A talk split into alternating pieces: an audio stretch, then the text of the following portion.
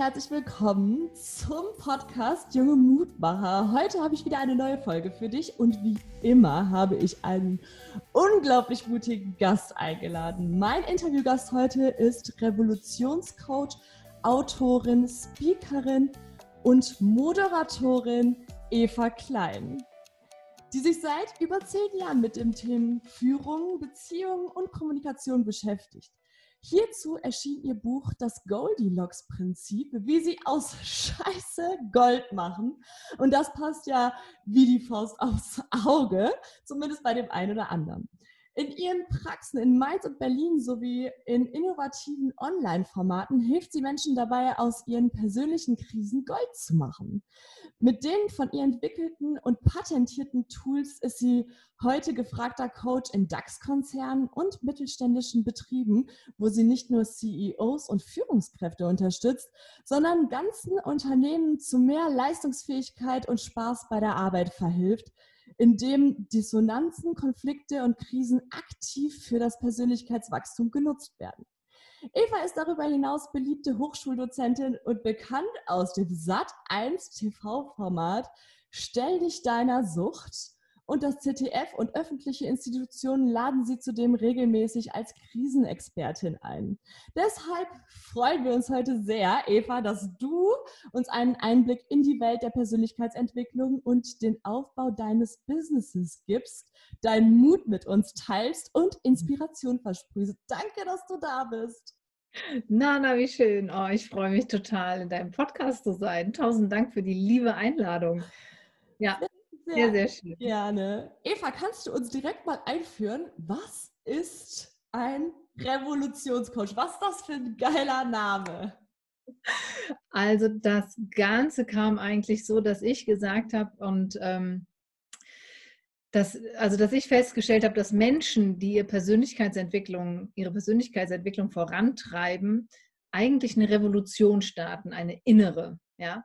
Und jetzt musst du dir vorstellen, wenn du Führungskraft im Unternehmen bist oder du bist Mutter oder du bist Lehrerin oder Lehrer und du hast Kinder, Schüler, Mitarbeiter, die in deiner Abhängigkeit stehen, so ist es ja nun mal. Jetzt stell dir vor, du entwickelst dich weiter und wächst und wächst über dich hinaus.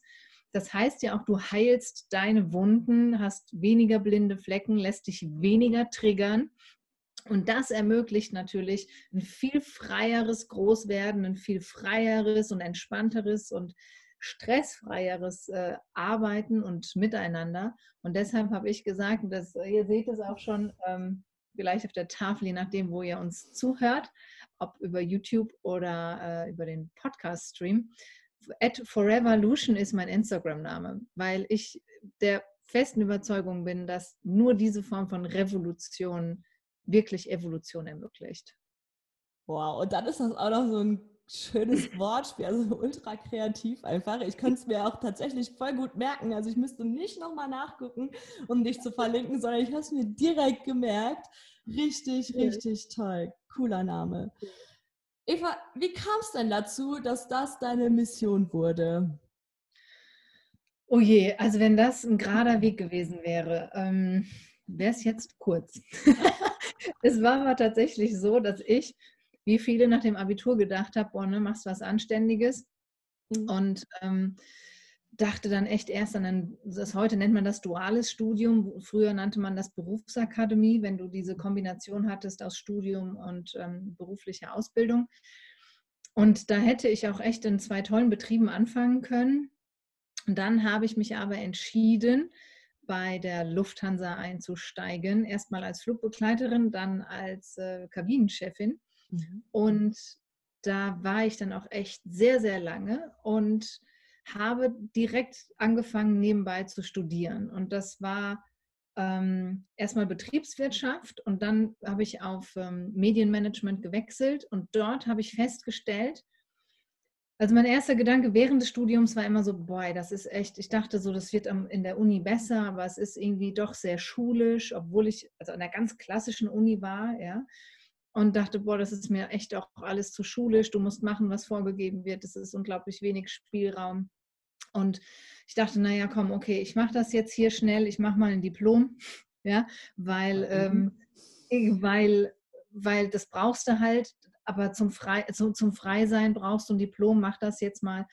So, und dann habe ich mir auch keine Bücher gekauft. Ich habe nur kopiert oder saß in der Bib und habe da gelesen, weil ich, um ehrlich zu sein, zu geizig war, für diese Bücher Geld auszugeben. Und mhm. dann hatte ich freitags morgens um 8 Uhr im vor, ich glaube, drittletzten Semester eine Vorlesung ich weiß nicht, ob ihr noch wisst, was ein Overhead-Projektor ist. Das ist, sind diese alten Leuchtdinger, wo du so eine, so eine äh, beschriebene Folie drauflegst und dann kannst du da drauf rumpinseln oder ne? So, ja, es gab hatten, so extra Folienstifte, wenn man da was genau. mit so einem Edding drauf geschrieben hat, hat man die nicht mehr abgekriegt. Da gab es auf jeden Fall Stress mit dem Lehrer, ey. Genau, und da war tatsächlich, freitags morgens hat eigentlich jeder versucht, ne? also keiner wollte freitags morgens in die Uni, weil donnerstags abends waren immer die Partys. Und dann war aber diese eine Vorlesung, die war halt tatsächlich äh, da. Mhm. Und die war so schlecht gemacht, theoretisch. Da wirklich der Prof hat, hat die Folien draufgeklatscht, hat die abgelesen und hat dann gesagt, sind Sie fertig? Dann kommt nämlich jetzt die nächste Folie. Ja. Und obwohl es so schlecht war, war das das erste Fach, das mich innerlich gekitzelt hat. Und das war Personalentwicklung. Mhm. Und da habe ich gemerkt, okay, äh, das waren die ersten Bücher, die ich mir gekauft habe. Ich habe meinen Professor, meinen, meinen äh, Fakultätsleiter gezwungen, es war wirklich harte Arbeit, den davon zu überzeugen, aber er hat es mich nachher machen lassen, äh, über Human Resource und Teambildung meine praktische Diplomarbeit zu schreiben. Und dann war so für mich klar, okay, das interessiert mich. Dieses Zwischenmenschliche, dieses Kommunikationsprozesse verbessern, und ähm, wirklich schauen, dass Leute gut miteinander arbeiten, dass ein Unternehmen in den Prozessen im zwischenmenschlichen Bereich ähm, keine Energieverluste erleidet. Ja? Weil irgendwann hast du ja raus, mein Prozess ist optimiert, hier kriegen wir die günstigsten Produkte, was auch immer, ja, so was du so brauchst, zum Beispiel für einen Videodreh oder so. Diese Prozesse sind irgendwann optimiert. Und ich war immer interessiert, die Prozesse im Zwischenmenschlichen zu optimieren. Und also so ganz banal, hey, zwischen dem Cutter und dem Tonmenschen, das läuft überhaupt nicht. Ja? Ähm, und das führt jedes Mal zu Zeit und Zeitverlust und somit auch zu ne, finanziellem Einsatz, der nicht sein müsste. Also lasst uns mal hier in die Mediation gehen. Und das hat mich total gereizt, dann haben mich aber natürlich die Unternehmen, die mich als Kommunikationsmanagerin eingekauft haben, wollten so tief nicht gehen. Mhm. Also dachte mhm. ich, gut, was muss ich machen? Wie muss ich sein? Also welche Position muss ich haben, damit ich das machen darf im Unternehmen? Und dann war klar, gut, ich muss mich selbstständig machen, weil als Interner wirst du nie ein System von innen heraus revolutionieren können. Du musst externer sein. Und ähm, das ist das, was ich im Prinzip heute mache. Ich begleite Menschen bei ihren Revolutionen, damit die Prozesse besser laufen, damit es mehr Spaß macht, damit ähm, Leute besser ihre Ressourcen ausleben, damit das Produkt, die Dienstleistung, das Unternehmen nach vorne kommen. Ja, und das ist, ähm, ich liebe es. Das merkt man auch, wenn du erzählst. Eva, wo du dann, du hast es aber versucht, intern auch zu revolutionieren, ja? Also im Unternehmen, ja. wo du gearbeitet hast. Was ja. war denn da so deine Erfahrung? Also wurdest du einfach nicht ernst genommen, weil du einfach die Kumpel, Kollegin bist, die witzige Eva mit den süßen Locken und äh, ja, die soll da mal erzählen, aber pff, läuft ja alles so gut seit 10, 15 Jahren. Am Ende interessiert uns das nicht. Oder hast mhm. du wirklich Kritik dafür geerntet, dass du was ändern wolltest? Gar nicht. Also weder das eine noch das andere zum mhm. Glück. Ähm, das lief tatsächlich super. Was mit, also so in der Kommunikation, da habe ich wenig, also ich habe da wenig Ressentiments in diesem Zusammenhang auf mich oder so bekommen, sondern tatsächlich den Prozess an sich. Denn es ist ja nun mal so, dass wenn es an Prozessen hapert, ja, ähm, dann wer ist prozessverantwortlich? Die Führungskraft. Wenn du in eine Schulklasse gehst und da gibt es Ramba-Zamba, wer ist dafür verantwortlich, dass die Stühle nicht geschmissen werden und keiner gemobbt wird? Ja, der Lehrer. So, und so ist es ja in einem Unternehmen auch. Ja, und ähm, wenn du, wenn du in den Mikrokosmos Familie guckst und du möchtest, dass die Kinder ne, ausgeglichen sind und ein gutes Miteinander haben, dann müssen wir mit den Führungskräften, den Eltern anfangen. Und wenn du in den ganz großen äh, Makrokosmos guckst, Politik, du möchtest, dass es auf den Straßen friedlich ist, dann solltest du eine Regierung haben, die, die nicht ähm, die nicht korrupt ist, die im Bundestag äh, ein anständiges Miteinander lebt, die ihre Opposition wertschätzt ja, und, und mit unterschiedlichen Meinungen anständig und wohlwollend umgeht. Ja, mhm. so und ähm, ansonsten, ne, ich habe früher mal gesagt, der Fisch fängt vom Kopf an zu heilen, ja, weil da geht die Revolution los. Und das wollten viele halt nicht. Das war denen zu unbequem. Nicht, weil die mich nicht mochten oder weil die mir nicht recht gegeben haben, sondern das war denen zu anstrengend. Ja? Mhm. Und ähm, damit kann ich halt nicht. Also Leute, die sagen, nee, da ist zwar ganz viel im Argen, aber ich gucke da nicht hin. Mhm.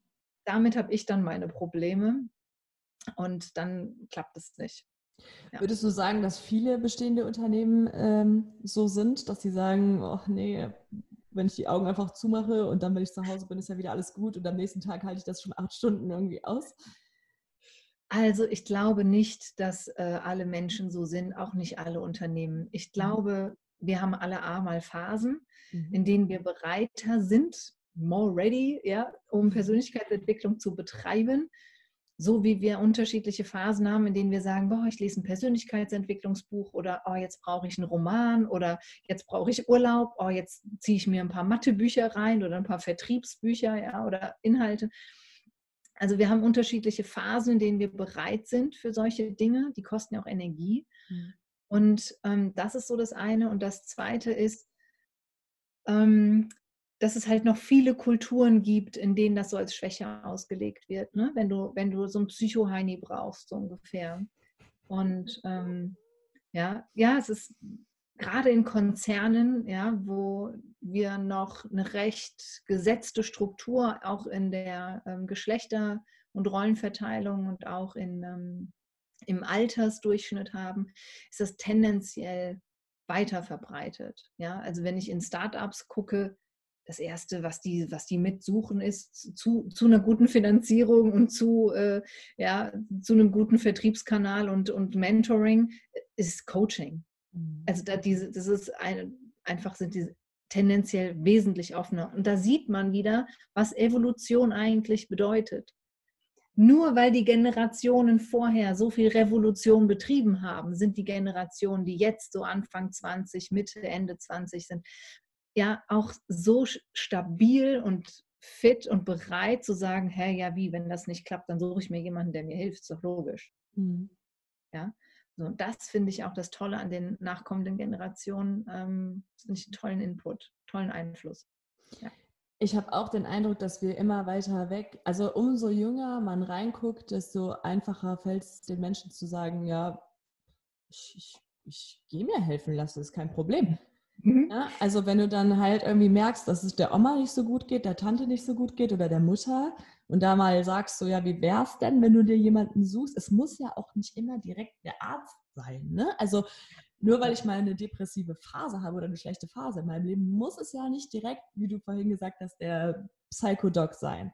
Sondern mhm. such dir doch einen Coach, jemanden, der irgendwie ja, sich auf deine Ebene bringt und guckt, mhm. dass er dich auf seine Ebene hochbringt irgendwie. Mit einfachen Tricks, mit dir selbst auch. Ne? Also, dass du selber ja. drauf kommst und nicht dann am Ende irgendwelche Pillen schluckst, damit es dir be besser geht. Ne?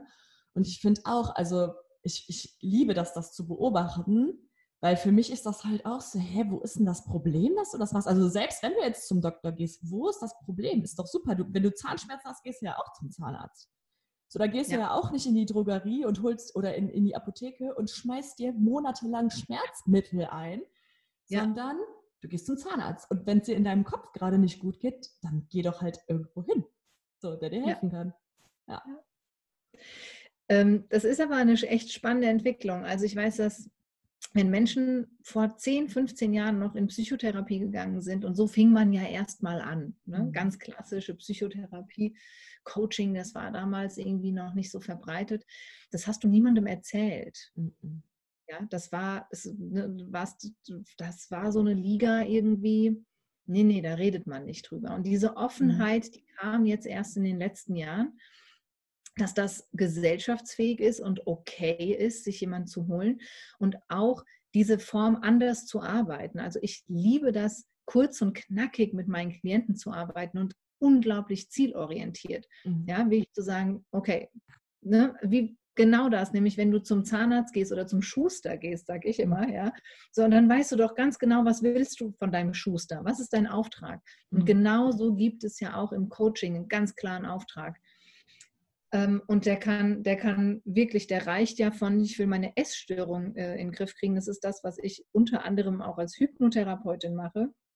Ähm, das sind ja auch nur Symptome, ja, die wir haben, äh, bis hin zu, ich will mein Team effizienter führen und stehe mir im Weg und weiß aber nicht warum. Mhm. Ja, so und ähm, habe eine super hohe Fluktuation oder aber ja, irgendwie die, ich merke, wir kriegen überhaupt keine Innovationen ähm, aus den Menschen raus und wo, woran liegt es? Ja, also wenn ich der Gestalter dieser Atmosphäre bin, wie kriege ich die Leute dazu, hier mehr kreativen Flow zu haben? Irgendwie trauen die sich das anscheinend bei mir nicht. Ja, und da merkt man ja schon, das braucht unglaublich viel Stärke und Reflexion von der Führungskraft, das zu sagen.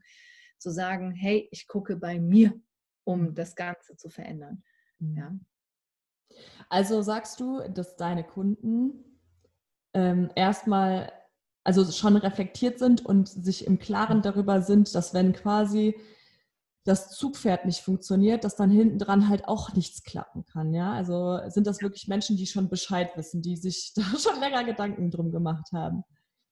Die meisten, ähm, die meisten. Also ich, äh, meine Kunden kommen entweder über meine Website, ähm, aber die meisten tatsächlich auch über Mund-zu-Mund-Propaganda zu mir.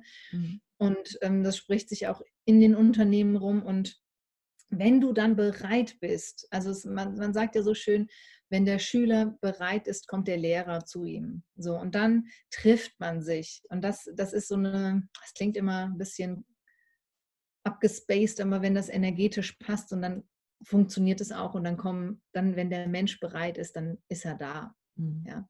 So, und die Leute, die kommen, die wissen auch, es geht um sie und es geht nicht darum, also bei mir gibt es kein Stammtischgerede, ja. Also wir, wir investieren und verlieren keine Zeit mit die anderen. Ja, mhm. so, so, das gibt es bei mir nicht. Ja, so, sondern wir schauen, hey, was kannst du für dich an Selbstwirksamkeit hier entwickeln? Wo hast du einen Handlungsrahmen? Mhm. Ja, und den sieht man ja oft nicht, weil man denkt, oh, ich bin der Situation ausgeliefert, es, es gibt gerade eine Wirtschaftskrise, ich kann jetzt nicht kündigen, ich kann dies nicht, ich kann das nicht. Und plötzlich sieht man sich so eingeengt und hat das Gefühl, man ist dem Leben ausgeliefert oder diesen Bedingungen.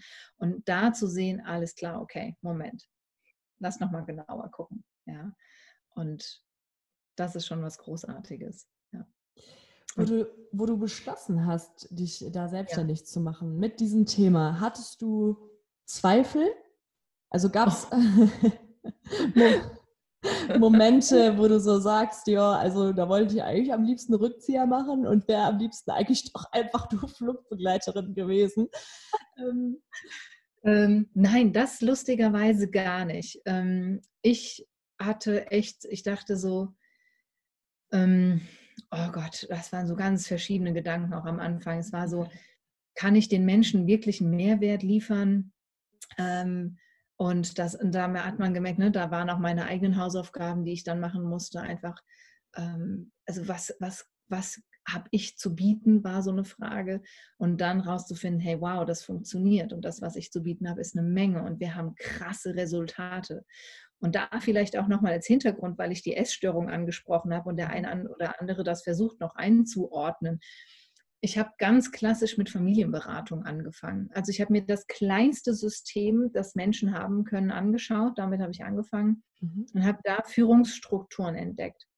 Ja, und habe ähm, für mich ein Konzept entwickelt, also diese Führungstrinität, Führung, Beziehung, Kommunikation, und habe die nachher angefangen auf alle Systeme zu legen. Das heißt, in jedem System, in dem ich bin, kann ich unglaublich schnell Rückschlüsse ziehen, was ist wo wie los und ne, wer hat welchen Verantwortungsbereich und wo an welchen Stellhebeln müssen wir drehen. Und das hat so weit geführt, dass ich gesagt habe, okay, wenn ich mit Führungskräften arbeite und ich, wenn ich im Einzelcoaching bin mit einem CEO, da kommen wir manchmal ganz schnell auch. Wir kommen an Alkoholsucht, wir kommen an Workaholism, ja, also alles sind ja alles Holisms, das ist ja alles eine Sucht, ja, so und wir kommen ja immer an die Wurzel der Person, immer an die Wurzel des Menschen. So und mich erschüttert nichts, ja, weil ich ausgebildete Hypnotherapeutin bin und seit wirklich elf, zwölf Jahren jetzt äh, im Geschäft bin. Das heißt, wenn ich mit einem CEO arbeite und wir stoßen an sehr persönliche ne, Grenzen und Themen, dann bearbeiten wir die mit. Denn wie du sagst, ich bin auch kein Aspirinmensch, sondern dann machen wir halt eine Wurzelbehandlung. Mhm. Wenn wir erfolgreich sein wollen, geht das nur so. Und das haut mich dann halt nicht um und dann machen wir das. Und das geht recht schnell und das ist das Schöne, äh, CEOs und Führungskräfte mögen das auch. Ähm, wenn du mit dem Unterbewusstsein arbeitest, bist du am schnellsten am Ziel. Das kommt denen sehr entgegen und deshalb, ich, ich, ich bevorzuge die Mittel, die schnell gehen und ähm, mir ganz egal, was das Thema ist. Ja. Mhm. Sagst du also, wenn ich jetzt tiefgründiges Problem habe, also in meinem Unterbewusstsein, blockiert mich mhm. das im Wachstum generell? Also kann, kann, man das auch überspielen oder muss man das wirklich behandeln? Also geht das mit Aspirin oder geht es einfach gar nicht mit Aspirin? es geht alles für eine gewisse Zeit mit Aspirin und jeder Mensch hat auch ein unterschiedliches Schmerzlevel. Ja? Wir alle werden ja mit einem Schmerzlevel groß, also sprich mit einem, was halte ich als Mensch für normal an Schmerzen. Mhm. Ähm, und ich habe das ähm, in meinem, ich habe witzigerweise, habe ich darüber in meinem Buch geschrieben, denn wir fragen uns ja, wann geht der Mensch in die Veränderung? Mhm. Also wann macht es denn Klick? Wann, ja, wann reißt er seinen Lebenssteuer nochmal rum? Und ich habe das Beispiel von Tina Turner genommen. Tina Turner hat 16 Jahre lang Ike Turner ausgehalten. Ja, also das war so ein Typus Mann und der hat auch seine eigene Geschichte. Übrigens sehr, sehr gruselig. Er hat mit angesehen, wie ein Cousin vor ihm erschossen wurde und ähm, mhm. hatte, hatte tatsächlich Körperteile von ihm auf sich. Und dieser Mann hat, ja, ja, genau, von nichts kommt nichts. Und dieser Mann hat aber Tina Turner, ähm, hat Tina Turner tatsächlich äh, 16 Jahre lang drangsaliert, missbraucht, auf allen Ebenen, physisch, psychisch, finanziell, emotional.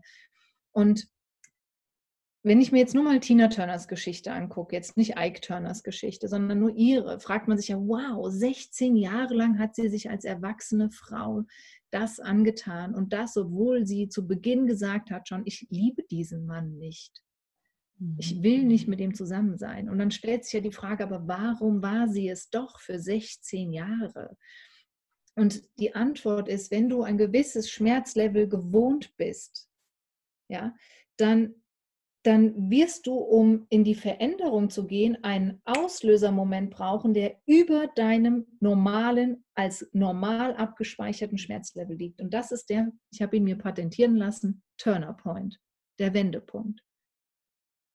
Ja, weil du gehst erst dann in die Veränderung, wenn du eine, einen wirklich driftigen Grund hast. Und das ist entweder bist du richtig verknallt und sagst, alles klar, mit dem Menschen, also für den mache ich das, also für diese Liebe ist mir so wichtig, mhm. oder aber du bist wirklich an dem Punkt, der drüber ist, ja, über dem, was du kennst. Und wenn man sich Tina Turners Kindheit, wenn man sich mit der beschäftigt, merkt man ganz schnell, auch hier von nichts kommt nichts. Diese Leidensfähigkeit hat ihre Gründe in ihrer Kindheit, ja.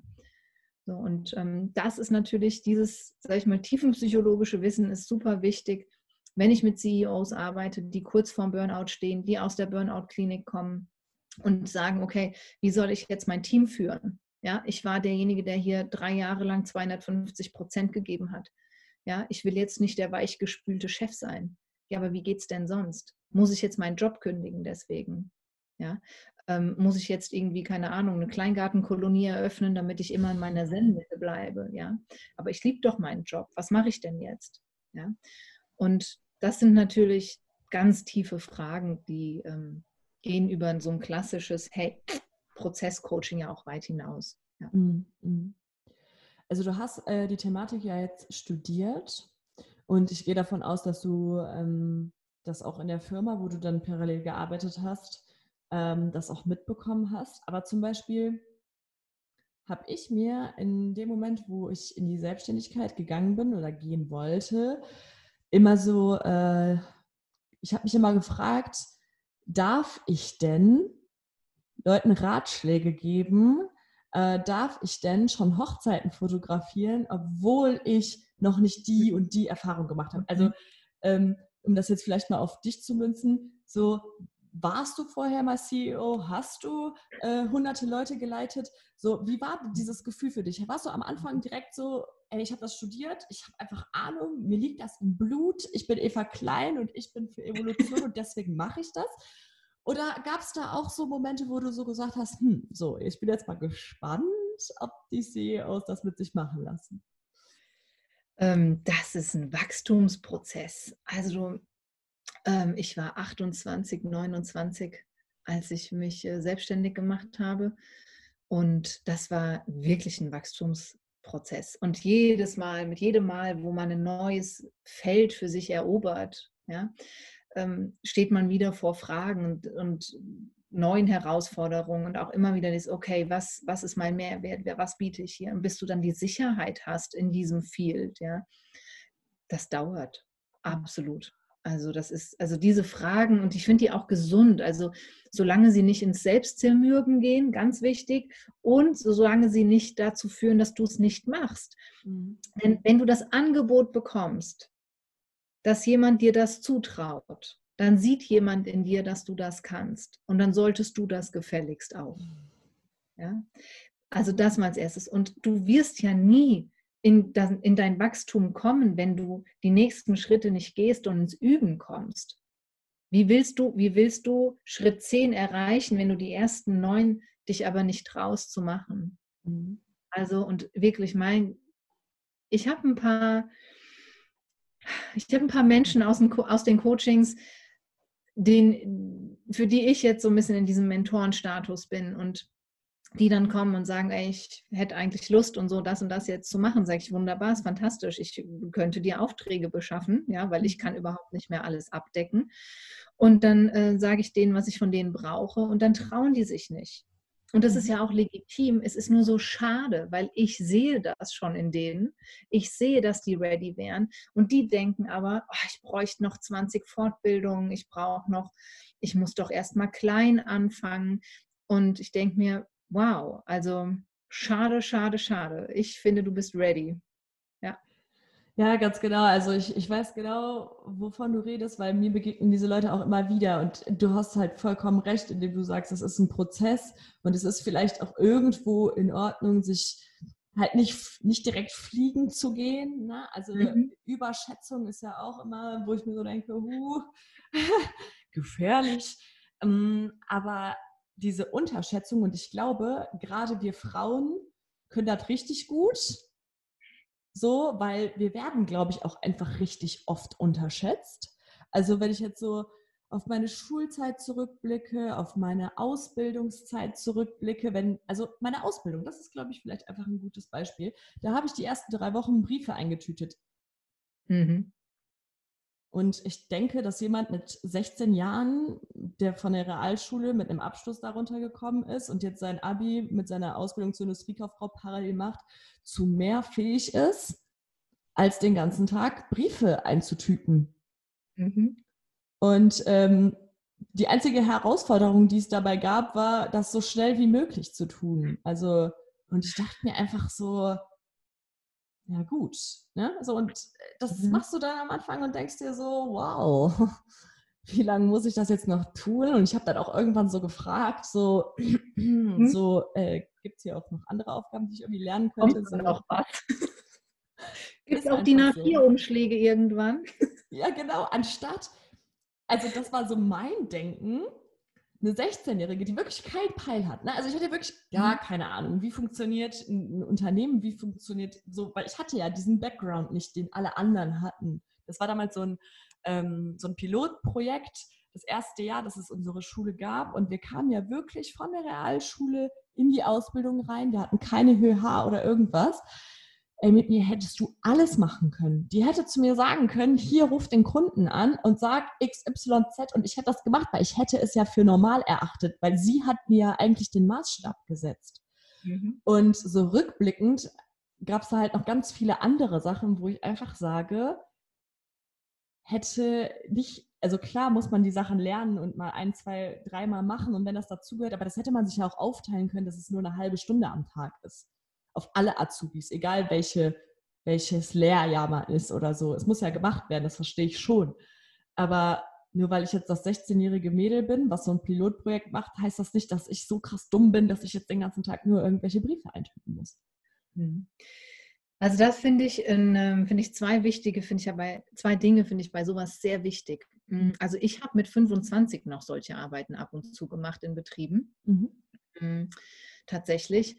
Und zwar zum Ankommen. Also das fand ich auch gar nicht schlecht. Mhm. Ähm, also das waren dann, ach, was weiß ich, Mailings versenden und also echt so pragmatische Sachen, die halt auch gemacht werden mussten. Mhm. Natürlich haben wir dann auch konzeptionell gearbeitet, aber es war, ich fand das wirklich ganz cool, so zum, zum wirklich zum langsam reinkommen, Leute kennenlernen und ja, so und gerade mhm. mit 16 und was aber wichtig war, das finde ich ist der entscheidende Faktor, ist das Miteinander reden. Du musst dem Azubi, in dem Fall einer 16-jährigen Azubine, musst du sagen, hey, pass auf, das ist der Plan, ne, so es aus, jetzt haben wir zwei Wochen Mailing, danach machst du dies, dann kommt die, jene Aufgabe und warum du jetzt erstmal das Mailing machst, ist aus den und den Gründen. Ja, also das war auch ganz klar, du lernst jetzt bei, bei mir in dem einen Fall den ich gerade so präsent habe, du lernst mal alle Kunden kennen, namentlich, weil das Mailing, mhm. das hier rausgeht, geht an alle Kunden raus. Und da kannst du direkt mal schauen, wer so unsere Kunden sind. Ja, und wenn dich einer, ne, wenn du Fragen hast, dann googelst du die entweder oder kommst zu uns und ne, klären, mhm. klären wir mal im Gespräch. Und verstehst du, weil auch da gibt es ja auch tiefere Sinnigkeiten hinter den, hinter den Sachen. Und ähm, dass das rausgestellt wird und man nicht einfach genau, und das ist halt genau das, man spürt die Absicht und ist verstimmt. Und in dem Moment, wo man einem Azubi das Gefühl gibt, weißt du was, jetzt machst du hier so ein bisschen die Deppenarbeit, weil du bist der günstigste hier von uns, von uns allen. In dem Moment gehst du natürlich auch in die Verweigerung und sagst, hä, was, also was soll ich jetzt hier, ja, also ich, das ja. kann ja ein Zwölfjähriger machen, so ungefähr, ja. Und ähm, das finde ich was total Wichtiges, dass man darüber redet, ja, und, und den Hintergrund erfährt. Ja, das wäre natürlich eine andere Kiste gewesen. Das waren jetzt in dem Fall immer Rechnungen, die wir wirklich täglich versenden mussten. Aber ich hatte, wo du es jetzt sagst, klar, ich hätte Artikelnummern schon mal auswendig lernen können, ne? die, wo am meisten bestellt wird, das hätte ich mir ja direkt anschauen können oder so. Stimmt. Ja. Woher hättest du es denn wissen sollen? Ja, aber das sind genau diese, und da, das ist genau, das, das ist ja Mitarbeiterführung. Mhm. Das kann man lernen. Also deine Chefs hätten das ja lernen können oder können das ja auch immer noch lernen. ja. so, ähm, also, weil wie kriege ich von meiner Nana, meiner Azubine, die, also A kostet die ja auch Geld und B bleibt die drei Jahre. Das heißt, ich verbringe drei Jahre mit dir Zeit. Mhm. Ja, das möchte ich auch, dass das eine tolle Zeit für uns beide ist. So, und wie kriege ich dich am besten ins Boot? So, und das ist, da, kriege ich dich doch nicht ins Boot, wenn ich dich in so ein Kämmerchen stecke, dich mit ein paar Briefmarken und, und Umschlägen und, und ausgedruckten Rechnungen ein, einschließe und sage so, in zwölf Tagen hole ich dich hier raus. Ja? Und hier durch das Fallrohr kommen immer ein paar neue, ja. Oh. Also, ähm, oh, nee. das hatten wir wirklich. Es gab wirklich ein Fallrohr. Oh. Ja. Ähm, ja, stimmt. Also wenn ich jetzt aber so drüber nachdenke, also äh, der Moment, wo ich nicht mehr äh, angestellt sein wollte, das hat auch lange gedauert. Ich habe diese Ausbildung gemacht, dann war ich noch in drei verschiedenen Unternehmen und im letzten fand ich es dann, da war der Schmerz dann so groß, wie du das gerade beschrieben hast. Also da ist die Schmerzblase dann einfach geplatzt, wo ich gesagt habe, okay, ja. bis hierhin keinen Millimeter, nicht einen Millimeter weiter. Hier ist meine ja. Kündigung. Ciao, Kakao. Ich gehe jetzt irgendwie selber gucken, was ich zu tun habe, was ich irgendwie machen kann. Ich kann ein bisschen fotografieren. Ich rock das schon irgendwie. Ich bin jetzt weg. Ähm, Und wie schade, weil jemand, der so engagiert, weißt du, der so engagiert ist wie du, der lernen will, was für ein Verlust für ein Unternehmen.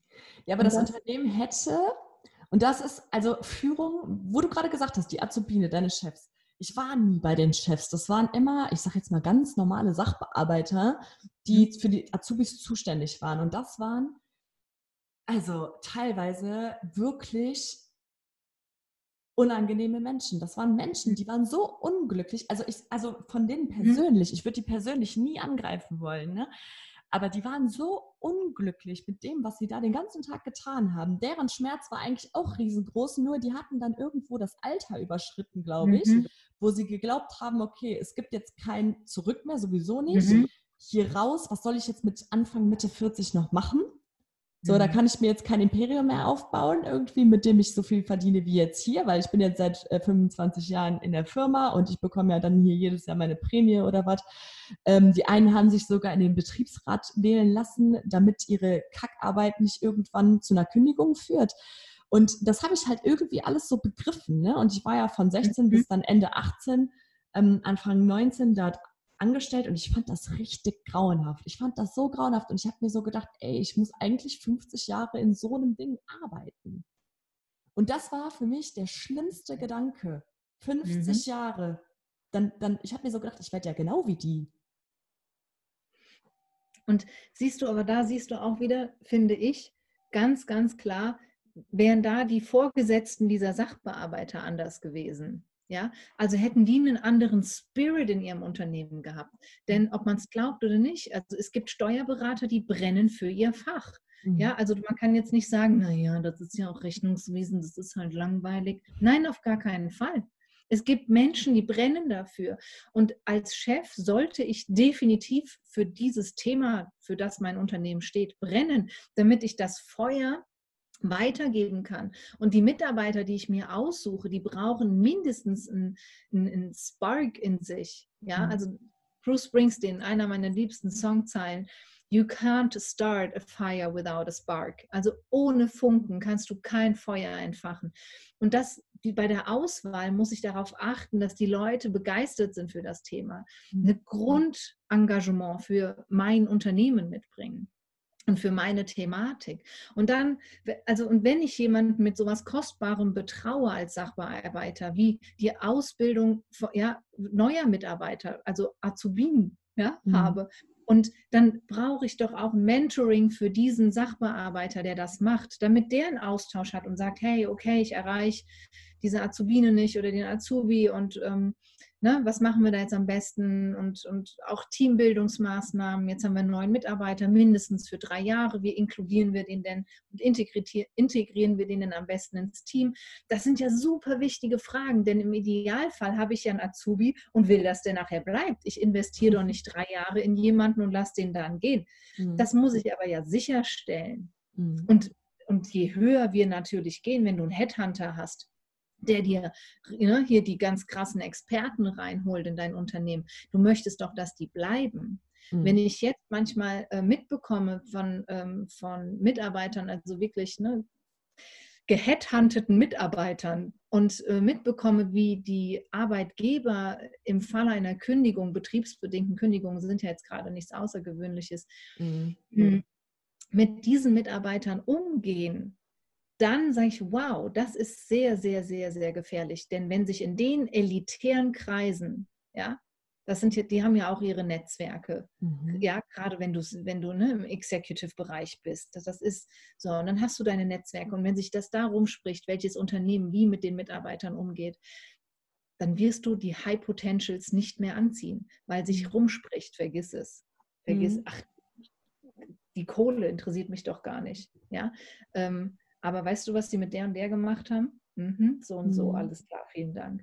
So, und das ist mega, mega, mega wichtig. Wie gehe ich mit meinen Mitarbeitern um? Und auch gerade wenn ich entlassen muss.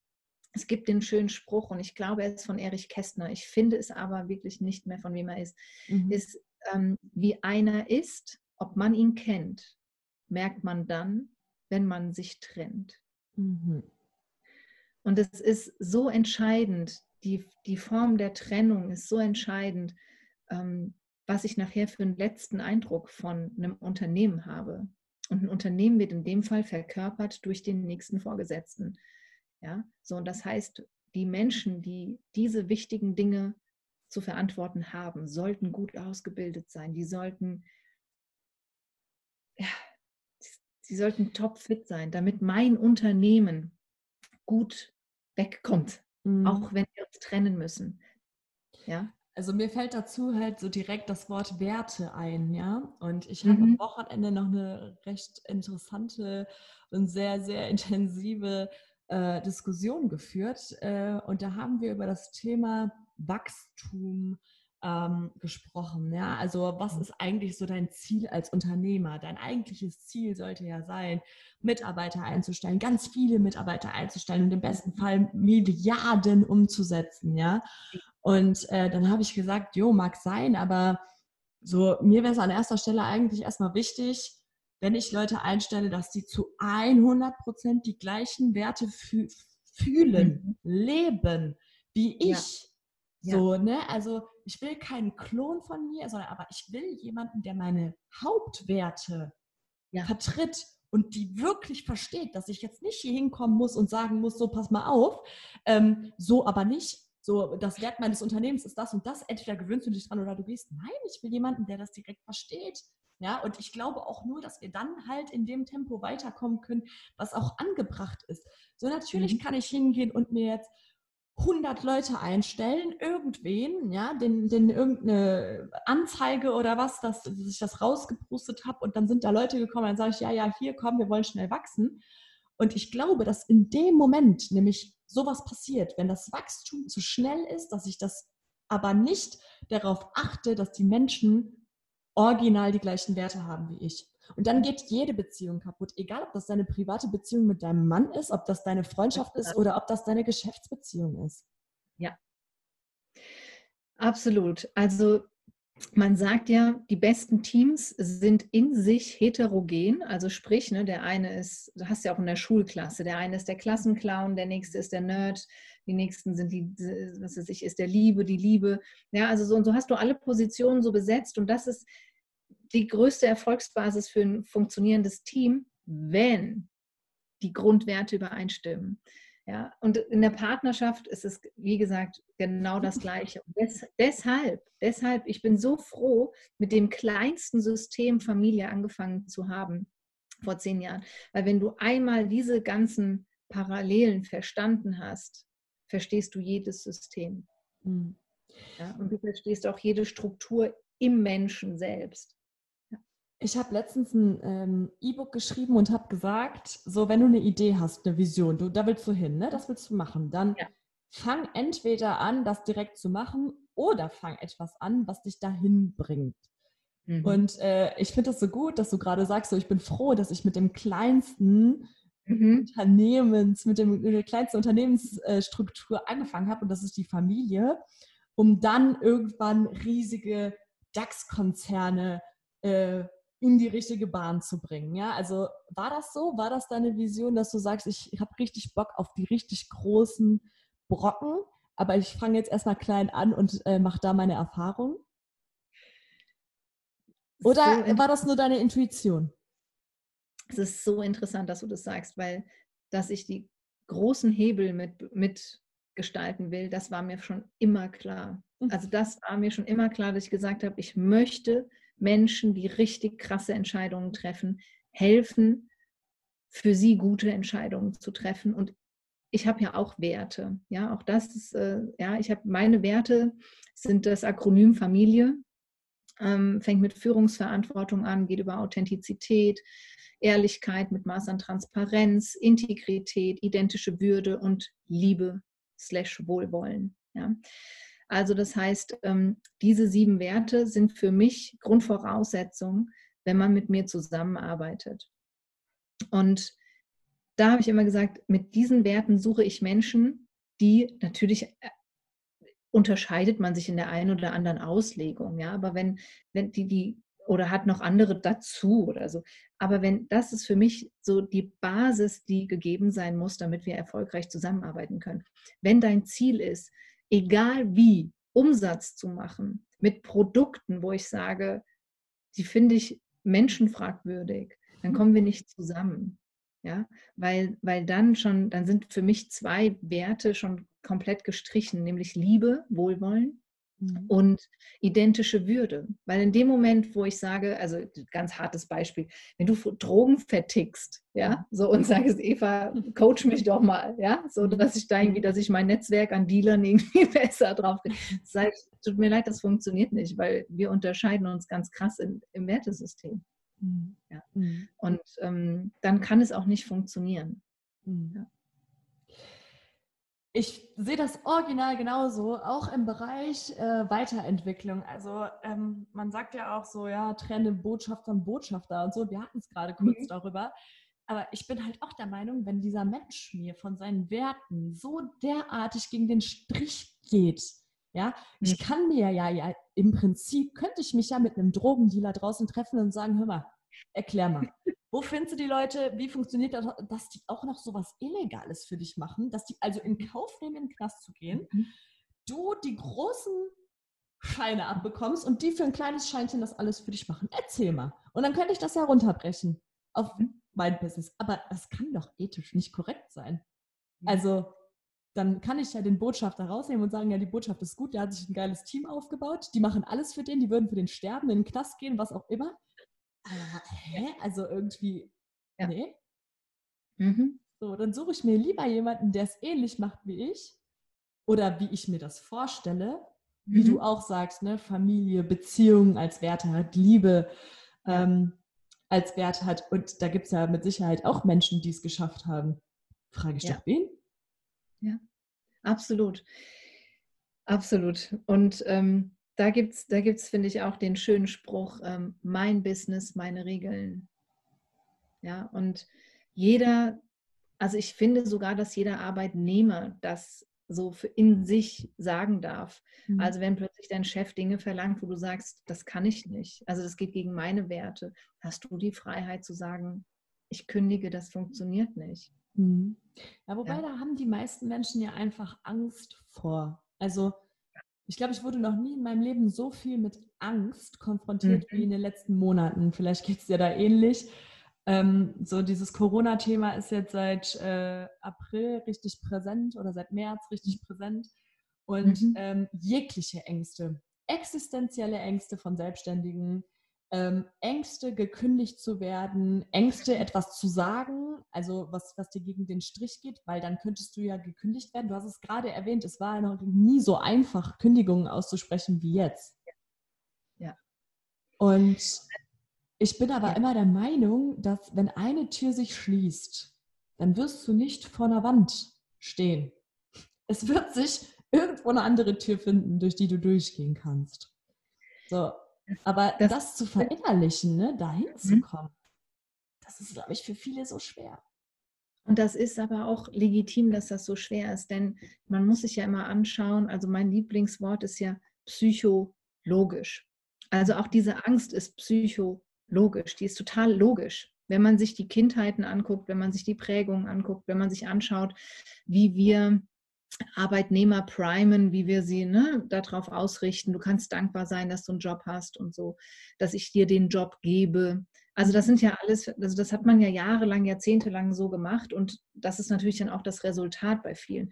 Ich muss gestehen, ich bin mit Angst relativ wenig, also klingt jetzt komisch, konfrontiert, denn das Abgefahren ist ja die Menschen, die zu mir kommen, sind ja super mutig. Das sind ja die, die sagen, so, ich habe den Turner Point erreicht, ne? also so geht es hier nicht mehr weiter.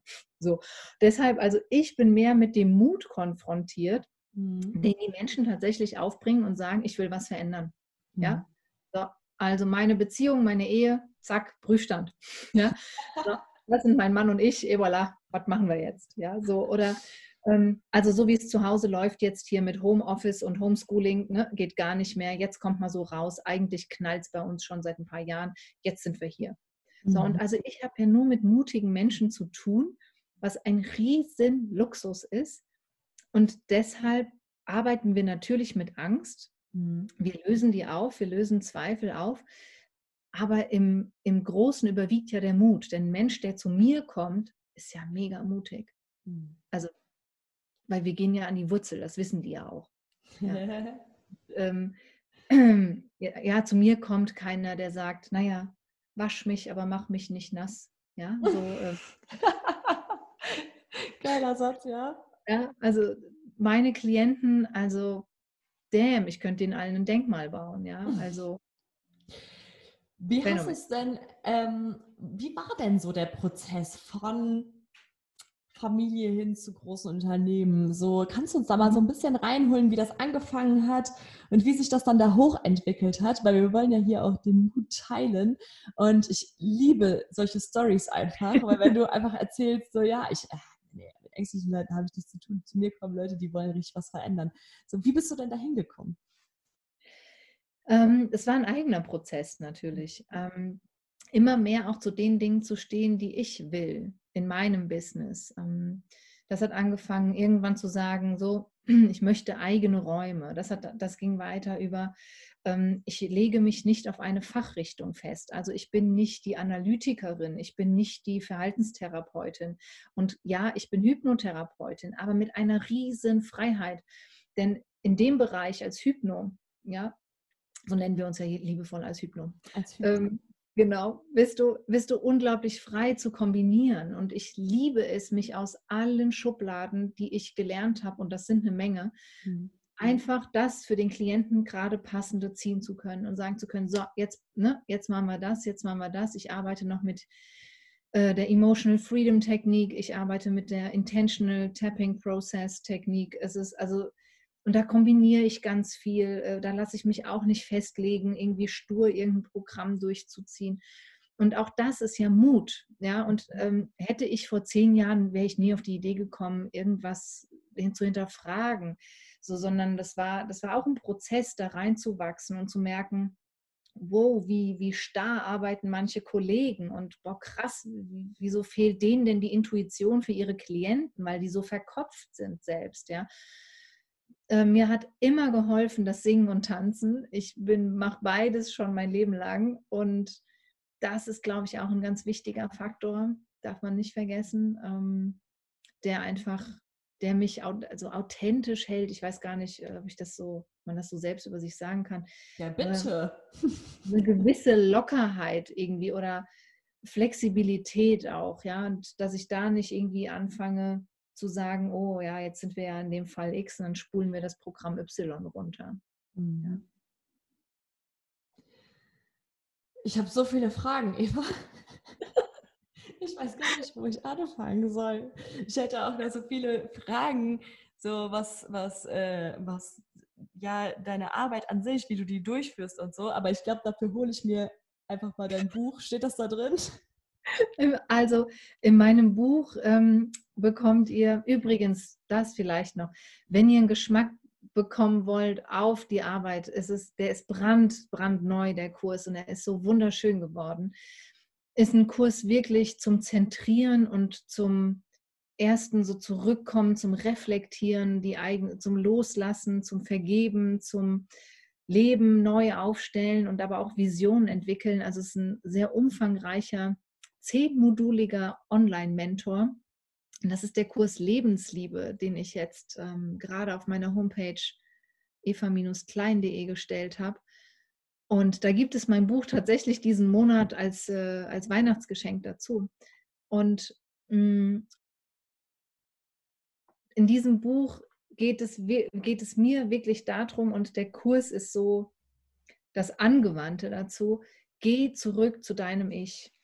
Ja, also es gibt super viele Beispiele in dem Buch, wie Menschen ne, über sich hinauswachsen. Und dann gibt es vor allem auch ein großes Kapitel, wie du zurück zu dir kommst. Und das sind ähm, ganz pragmatische Alltagstipps, aber auch ähm, ja, so kleine K Tipps, Tricks, Kniffe, die man jetzt nicht unbedingt auf dem Schirm hat. Und natürlich auch tiefenpsychologische Beispiele. Ja. Also wir haben uns ja gerade total viel über äh, das Thema Führung ähm, unterhalten und ganz kurz äh, dazu. Dazu gehört ja mit Sicherheit auch Selbstführung, also nicht nur eine Mitarbeiterführung von einem genau. Team oder so weiter. Und dafür ist dein ähm, Online, äh, nee, doch, es ist ein Online-Training, ne?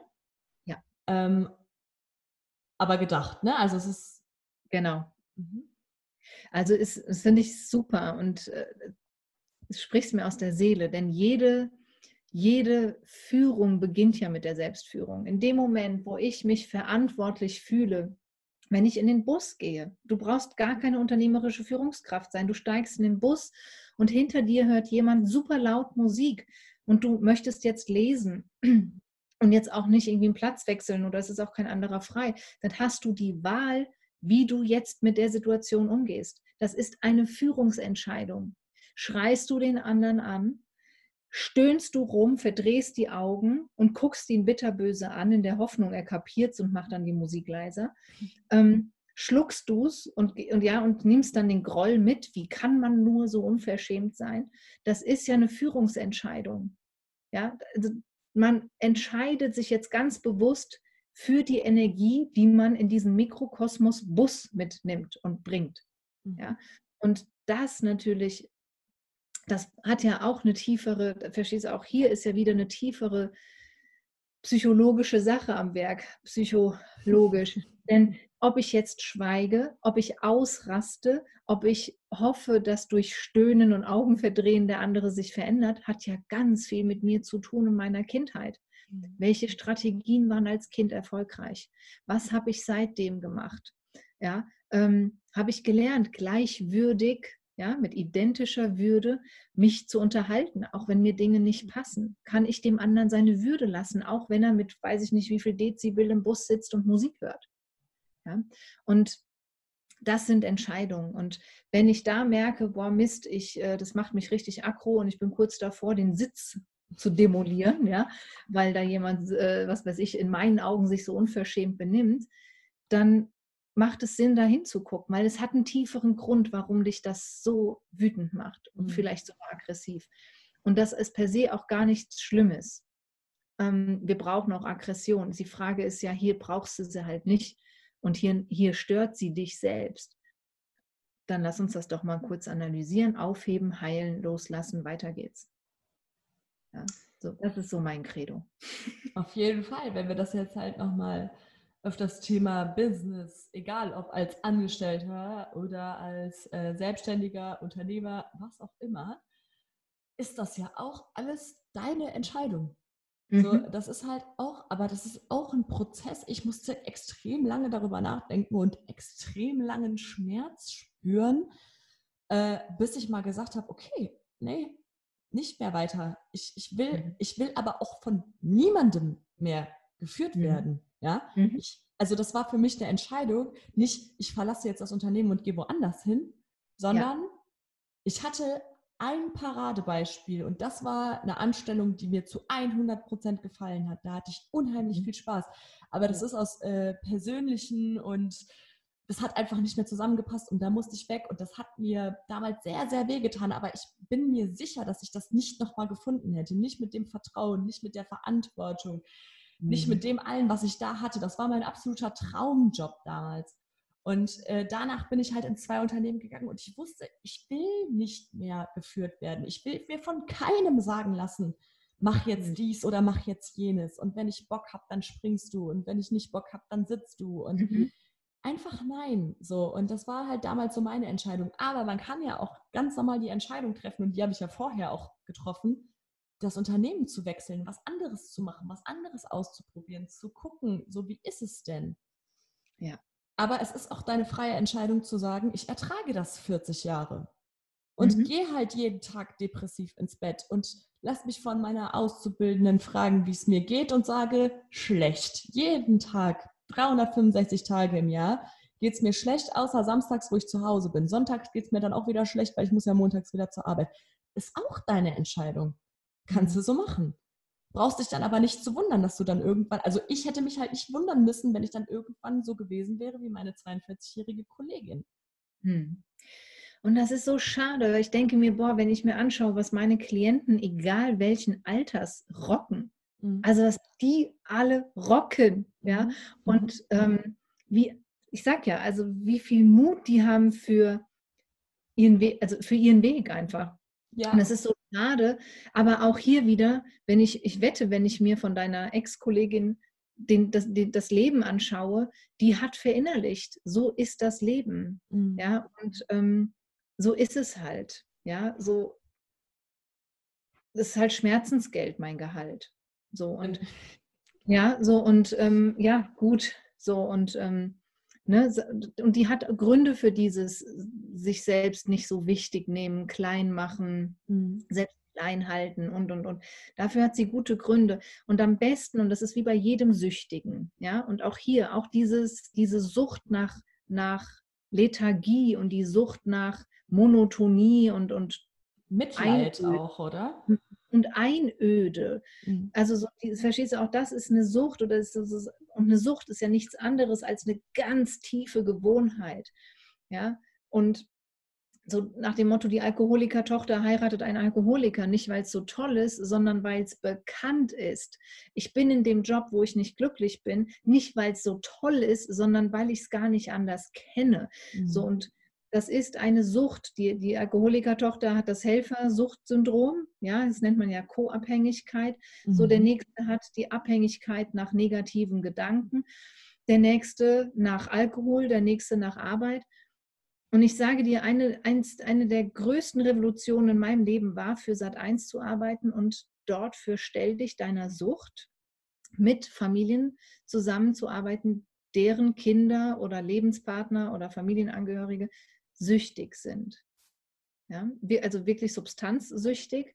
Und wenn du einmal diese Parallele verstanden hast zu allem im Leben, was eine Gewohnheit ist und was eine Gewohnheit mit dir macht, eine schlechte Angewohnheit. Und wenn du dann noch ja, bei einem Suchtmittel, also einem externen Mittel, hm, die Stoffe zu dir nimmst, die irgendwann deinem Gehirn und deinem Wesen suggerieren, also glücklich geht nur noch mit Alkohol, losgelöst und frei und gut gelaunt nur noch mit Heroin. Ähm, und ja, wenn du das einmal verstanden hast, das ist so logisch. Mhm. Und deshalb das größte Geschenk, das man einem Süchtigen machen kann, auch einem Mitarbeiter, der oder ja, einer entfernten Bekannten oder so, die so leiden, so offensichtlich, dass sie 365 Tage im Jahr sagen, mir geht's schlecht, mhm. ist denen kein Nährboden zu geben, um sich mit ihnen darüber auszutauschen. Man muss sie leider mit diesem Schmerz alleine lassen. Man, ne, man ist in Kontakt, man ist in Beziehung, man unterhält sich übers Wetter, aber man bietet keine Lösungsmöglichkeit im Sinne von ne, jeden Tag eine Stunde mein Ohr, damit du dich auskotzen kannst, ja, mhm. sondern nee, das Gefühl musst du alleine aushalten, damit du so schnell wie möglich deinen Turner Point erreichst, der über deinem Schmerzlevel liegt. Und solange ich dir mein Ohr leihe, indem du dich auskotzen kannst, deshalb gibt es von mir keinen Stammtisch. Mhm, ja. Mhm. Ähm, in dem Moment verschone ich dich davor, und das wäre nicht fair, zu wachsen. Sehr interessant. Eva, wenn jetzt jemand hier zuhört und sagt, okay, krass, mhm. ich habe anscheinend auch diese Sucht. Nicht Heroin, mhm. nicht Alkohol, sondern mhm. ich liebe es, mich montags darüber auszulassen, dass ich jetzt die ganze Woche arbeiten muss. Ich liebe es, mich über all meine Kollegen, über meinen Chef, über meine Arbeit, über was auch immer richtig auszukotzen. Ich habe anscheinend mhm. auch diese Sucht. Was mache ich denn dann? In, jemand, der sich das fragt, der ist genau am richtigen Punkt. Der ist ja schon da. Ja, der ist ja schon an diesem, alles klar, ich mache das und mir geht es nicht gut, ich will was ändern. Und in dem Moment, wer den Entschluss gefasst hat und sagt, ich will was ändern, der wird sich um, der wird von diesem Blick nach oben schauen. Also der wird von unten nach oben schauen und sich umschauen. Und plötzlich wird er Lösungen sehen. Er wird, er wird plötzlich Werbung bekommen für Persönlichkeitsentwicklung. Er wird plötzlich mit Bekannten auf, auf bestimmte Bücher stoßen. Das Gehirn ist plötzlich offen für, ah, Moment mal, der Name, der da klingelt es doch, Moment mal. Da mhm, mhm. ich YouTube die Person mal. Ja, oder ich google die mal, geben die Kurse. So, und plötzlich, schwuppdiwupp, ehe du dich versiehst, bist du drinne in deinem Prozess. Und die Richt du weißt vom Bauchgefühl her, welche Mentoren dich ansprechen, zu wem du willst, welche Programme, was du machen willst. Ja, das wirst, das spürst du und dann bist du ready und dann machst du es einfach. Und meine, meine, ja, meine Profession, wir sind ja dazu da, die, die Leuten, die Leute und die Menschen zu unterstützen, die sagen, so, ich bin an dem Punkt, mhm. da will ich hin, hilf mir. Dann, mhm. Wunderbar, here we go. Also jemand, der jetzt hier zuhört und sagt, okay, ich habe diesen Schmerz, ich habe diese Sucht, äh, der ist eigentlich an dem Punkt der Veränderung, sagst du, ja? ja. Das ist jetzt dein bester, deine beste Zeit. Da, absolut. Absolut. Und lass sie nicht verstreichen. Wenn du das merkst, go for it. Richtig krass. Richtig krass. Denk, denk an Tina Turner. Sie hatte nichts in der Tasche. Sie hat ja Ike Turner alle Rechte von allen Songs gegeben. Sie hat gesagt, pass auf, nimm alles. Ja, ich behalte nur meinen Namen. Ich will nur den Namen. Ich starte neu. Mhm. Nimm die Rechte von unseren Songs. Mach. Mhm. Ich will hier raus. Ja, und ich meine, das muss man sich mal vorstellen, was das ja auch ein Geld war. Ja, so und oh, was das ja auch für eine Wut ist, wenn du denkst, boah, der Mann hat mit mir das und das und das gemacht, wenn du dann irgendwann mal aufwachst. Und mhm. jetzt kriegt er noch die ganze Kohle, die jetzt mit den Songs für den bis zum Rest seines Lebens eingespielt wird. Das musst du auch loslassen können. Ja, also das ist ja auch ein Prozess, diese Wut loszulassen und so sagen, alles klar, nimm, ich gehe, mein Leben, meine Freiheit sind mir wichtiger, ich mache was mhm. Neues. Und ähm, das ist super, super mutig. Und das abgefahren ist, aber wenn die Entscheidung mal gefällt ist, gibt es auch kein Zurück mehr. Ja, wenn man halt, ich, also es ist ja auch irgendwie logisch, wie du sagst, psychologisch irgendwie, ne? Wenn ich gemerkt habe, womit ich mich die ganze Zeit vergifte, dann will ich ja auch nicht mehr dahin zurück. Ne, mhm. Das, das, an den Punkt muss man ja erstmal kommen, aber auch wieder in allem im Leben, ob wir da jetzt über Ernährung sprechen, ob wir über Suchtmittel sprechen, ob wir über die Arbeit sprechen, dein Privatleben sprechen, schlechte Freunde. Das ist ja, sobald du verstanden hast, dass das Gift ist, willst du da nicht mehr hin zurück. Mhm. Und wenn du es nicht verstanden hast, sondern dir das nur jemand gesagt hat und du dann kurz geglaubt hast, dass das der Fall sein könnte, diese Leute, die drehen sich immer wieder um und gehen immer wieder zurück in diese giftige Beziehung, in diese giftige Ernährung, in diese giftige, egal. Yes. Und der Punkt ist wichtig ist, also angenommen, du hast eine gute Freundin und du siehst, wie die in ihr Elend rennt, zum zehnten Mal, gefühlt zum zwanzigsten Mal du hast eine toxische Beziehung, ja, oder aber sie ist Diabetikerin und hält sich nicht an ihren Ernährungsplan und das führt ja zu ganz krassen, teilweise ähm, manischen Auswirkungen teilweise. Also die Leute, die mit dem Blutzuckerspiegel ganz krass schwanken als Diabetiker, die sind auch stimmungsmäßig, die sind fast manisch, ja. Mhm. Und wenn man das mitbekommt, dass jemand, ne, das ist ja eine der schwersten Sachen, ist mit, mit, mit anzusehen, wenn man Lösungen kennt, ja, und dann mit anzusehen, wie Freunde, Familienangehörige sich für ein Selbstgefühl zugrunde richten. Mhm. Damit klarzukommen, ist ja auch eine Aufgabe. Auch das kann man übrigens, hat Platz im Coaching, ja, wenn man sich mit einer gewissen Ohnmacht abfinden muss. Mhm. Ähm, und wie macht man das am besten, ja, ohne in Vorwürfe dem anderen gegenüber zu verfallen, weil jeder Mensch hat sein eigenes Tempo und jeder Mensch hat seine eigene Reise, das müssen wir ihm zugestehen. Mhm. Ähm, und manchmal, also ich glaube an einen, ich glaube ja an Wiedergeburt und manchmal macht man es halt im nächsten Leben. Ja, mhm. so ist es. Und also es meint, anders wäre das Leben eine solche Verschwendung, das kann so, so viel Verschwendung, dass die Natur hat nichts zu verschwenden. So wie jedes mhm. Gen zu was gut ist, so wie die Faszien zu was gut sind, wo man immer gesagt hat, ne, die haben keine Aufgabe im Körper. Ne? Mhm, so, mhm, und ähm, so glaube ich, dass es, dass, dass es andere auch Verschwendung wäre und das gibt es einfach gar nicht in der Natur. Das muss man jemandem zugestehen, dass er sein eigenes Tempo hat und gleichzeitig muss man in die Selbstfürsorge gehen, denn das macht ja auch was mit einem, mit der eigenen Energie und der eigenen Lebensfreude mit anzusehen, wie jemand gesundheitlich äh, sich zugrunde richtet, wie jemand ja, sein, seinen eigenen Wert in der Beziehung mit Füßen treten lässt und ähnliches. Das macht ja auch was mit einem, das mit anzusehen. Und da gut für sich zu sorgen, sich gesund abzugrenzen und liebevoll zu, vielleicht auch zu sagen, diese Freundschaft liegt so lange auf Eis, hm. bis du das für dich geregelt hast. Denn ich, ich kann es nicht mit ansehen. Es ist dein gutes Recht, mit diesem Mann oder dieser Frau zusammen zu sein. Das ist vollkommen legitim mir bricht es das Herz zu sehen, wie er mit dir umgeht oder sie. Mhm. Und deshalb ziehe ich mich von dir zurück, weil ich das nicht ertrage. Ich liebe dich so sehr. Ähm, ich schaffe es nicht mit anzusehen. Mhm. Ja, und ähm, ich kann dir nicht helfen. Ich kann dich nicht in, ich kann dich nicht in die Klinik stecken. Ich kann dich nicht von dem Typen fest, fernhalten. Ich kann ich ja alles gar nicht. Mhm. Ich kann ja nur für mich sorgen.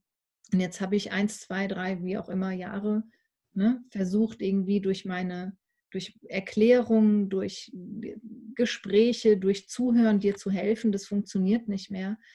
Ich muss mich zurückziehen zu meinem eigenen Schutz. Sonst kann ich auch nicht mehr auf zwei Beinen stehen. Hm. Super interessant. Super interessant, wo du gerade sagtest, das eigene Tempo, da würde ich gerne noch mal jetzt zum Schluss ganz kurz drauf eingehen. Auch ähm, im, im, im, im Startup, ähm, in der Startup-Situation beispielsweise, äh, vergleichen wir uns ja sehr, sehr oft. Ne? Also ich mhm. weiß nicht, mhm. wie es damals bei dir war, wo du beschlossen hast, okay, ich werde jetzt Coach, da schaut man sich ja schon bei den ein oder anderen ähm, Mitbewerber, äh, Marktbegleiter an. Und äh, hattest du das denn, dass du dich selber auch unter Druck gesetzt hast teilweise? Im Bereich Wachstum, im Bereich Kundengewinnung? Na, na, jetzt wirst du so lachen, ähm, weil das ist das Gute an meiner Generation. Und auch an so einem Menschen wie mir, ich bin technisch, technisch so dermaßen unvisiert, ja, dass, ich, dass ich überhaupt gar nicht wusste, wirklich. Also, nee, hatte ich tatsächlich nicht, weil ich war weder bei Facebook noch bei Instagram. Nichts. Ja. Und ich habe einfach gemacht. Mhm. Und rückblickend war das, glaube ich, auch super cool so, weil ich mich nicht verdorben habe damit und weil ich mich dadurch nicht habe aufhalten lassen. Die Medaille hat aber auch hier wie immer zwei Seiten. Dadurch hat aber zum Beispiel auch folgender Prozess länger gedauert und das wäre natürlich toll gewesen, hätte, hätte Fahrradkette, wenn das schneller gegangen wäre, nämlich dadurch, dass ich andere Coaches in den letzten Jahren so gut kennengelernt habe, zu verstehen und wirklich zu verstehen, nicht nur auf dem Papier, mhm. was es bedeutet, mit, also wirklich Menschen einzustellen, anzustellen für bestimmte Aufgaben, outzusourcen, sich für bestimmte Aufgaben miteinander zu vernetzen. Das habe ich super spät dadurch halt verstanden. Das ist die Kehrseite der Medaille. Mhm. Ja. Mhm. Das Gute war, ich habe mich nicht verglichen, ich habe einfach gemacht, ich habe meiner Intuition gefolgt und bam. Wow. Ja, das ja. ist auch einfach ein riesengroßer Tipp, wie ich finde. Also dieses, die, diese Vergleichbarkeit ist halt komplett sinnlos. Das kann ich direkt mal sagen. ähm, aber so ein Mittelweg wäre ja vielleicht gut gewesen, weil es ist ja wirklich so, ne? Also die, die anderen Coaches, wie du jetzt sagst, nicht als Konkurrenz zu sehen, sondern mir vielleicht einfach zu denken, hey, ich kenne da jemand Gutes. Es ist gerade nicht mein Thema, was die Frau oder der Mann mitgebracht hat oder wer auch immer ähm, ich empfehle jetzt einfach mal weiter. Ich erweitere auch da mein Netzwerk. Wir empfehlen uns gegenseitig, wir wachsen zusammen, wir unterstützen uns. Und das ist vielleicht einfach eine, eine, ein, gutes, ein guter Tipp, etwas Tolles, was wir mitgeben können, ähm, dass man einfach so vorgeht.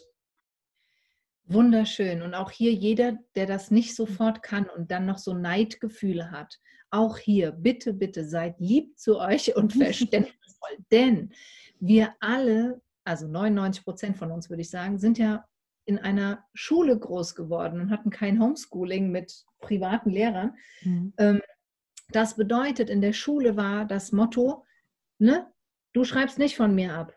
Du ne, da keiner darf abschreiben. Man teilt Wissen nicht, man teilt Informationen nicht. Das ist eine Einzelleistung. Keiner macht hier was zusammen. Ne? So, und verstehst du, wenn du 13 Jahre lang Minimum das so eingetrichtert bekommen hast, wie sollst du denn jetzt plötzlich mit 20, 25, 30, wann auch immer, dann auf die Idee kommen, dass das anders ist. Mhm. Ja? Also da nachsichtig mit sich zu sein, wenn einem das nicht so gut gelingt und wenn man merkt, man kommt da so gar nicht raus, ähm, obwohl man es kognitiv verstanden hat, auch hier, zack, boom, Coaching. und auch einfach liebevoll zu dir selber, Entschuldigung, zu sein. Ähm, und dafür würde ich jetzt nochmal auf dein äh, Training plädieren. Ich werde es, bitte schick mir einen Link, damit ich das in die Show Notes packen kann. Sehr ähm, gerne. Sagst du uns doch, bis wann wir denn das Buch dann dazu bekommen? Ja, bis zum 31.12. auf jeden Fall. Und das Schöne ist aber, dass je früher ihr den Kurs bucht, desto mehr nehmt ihr quasi mit, denn ich werde mir für alle Teilnehmer, die den Kurs jemals gemacht haben, immer wieder tolle Sachen einfallen lassen. Und jeder, der den Kurs halt mal gebucht hat, kann dann daran teilnehmen. Ob das jetzt mal äh, ein Network Coaching ist, ob das äh, ja also ein Alumni-Treffen quasi ist oder ähnliches. Also da habe ich wirklich viel vor, weil ich finde es mutig, solche Kurse zu machen. Und ähm, man geht auch in dem Kurs schon an seine Glaubenssätze und äh, Überlebensstrategien. Und das finde ich so mutig. Und da habe ich Lust, die Menschen, die sich das trauen, auch zu unterstützen. Und ähm, freut euch. Also und wer jetzt noch zögert, tragt euch in jedem Fall und super gerne in meinen Newsletter ein. Da halte ich euch auch immer informiert. Und da bekommt ihr auch als äh, Welcome-Geschenk quasi erstmal den Zugang zu so einem kleinen Kommunikationstutorial, was ähm, ganz süß ist. Und genau. Da freuen wir uns. Danke dafür. Und jetzt noch eine letzte ja. Frage. Das Goldilocks-Prinzip, wie man aus Scheiße Gold oder Geld macht. Gold, ne? Gold. Yes. Was heißt das genau? Oh, großartig. Ähm, das war, ich bin darauf gestoßen, ich habe ein Buch gelesen ähm, und da fiel das Wort die Goldilocks-Zone. Und die Goldilocks-Zone ist der perfekte Abstand eines Planeten zu seinem Zentralgestirn. In dem Fall der Erde zur Sonne. Mhm. Ja? Und das, der Abstand ist nicht zu nah, er ist nicht zu weit weg, sondern er ist perfekt. So, und in diesem Abstand bleibt auf der Erde das Wasser. Und mhm. Die Physiker ähm, und Astrologen haben, ähm, Astronomen, sorry, oh Gott, diese zwei ähm, haben den Begriff aus dem Märchen Goldilocks und die drei Bären. Und mhm. das, ist, das Märchen ist von Robert Southey um 1780. Und das Mädchen Goldilocks geht in den Wald und findet dort die Höhle dreier Bären. Und in dieser Höhle findet sie drei Schüsseln mit Brei. Die erste ist zu heiß, die zweite ist zu kalt und die dritte ist genau richtig.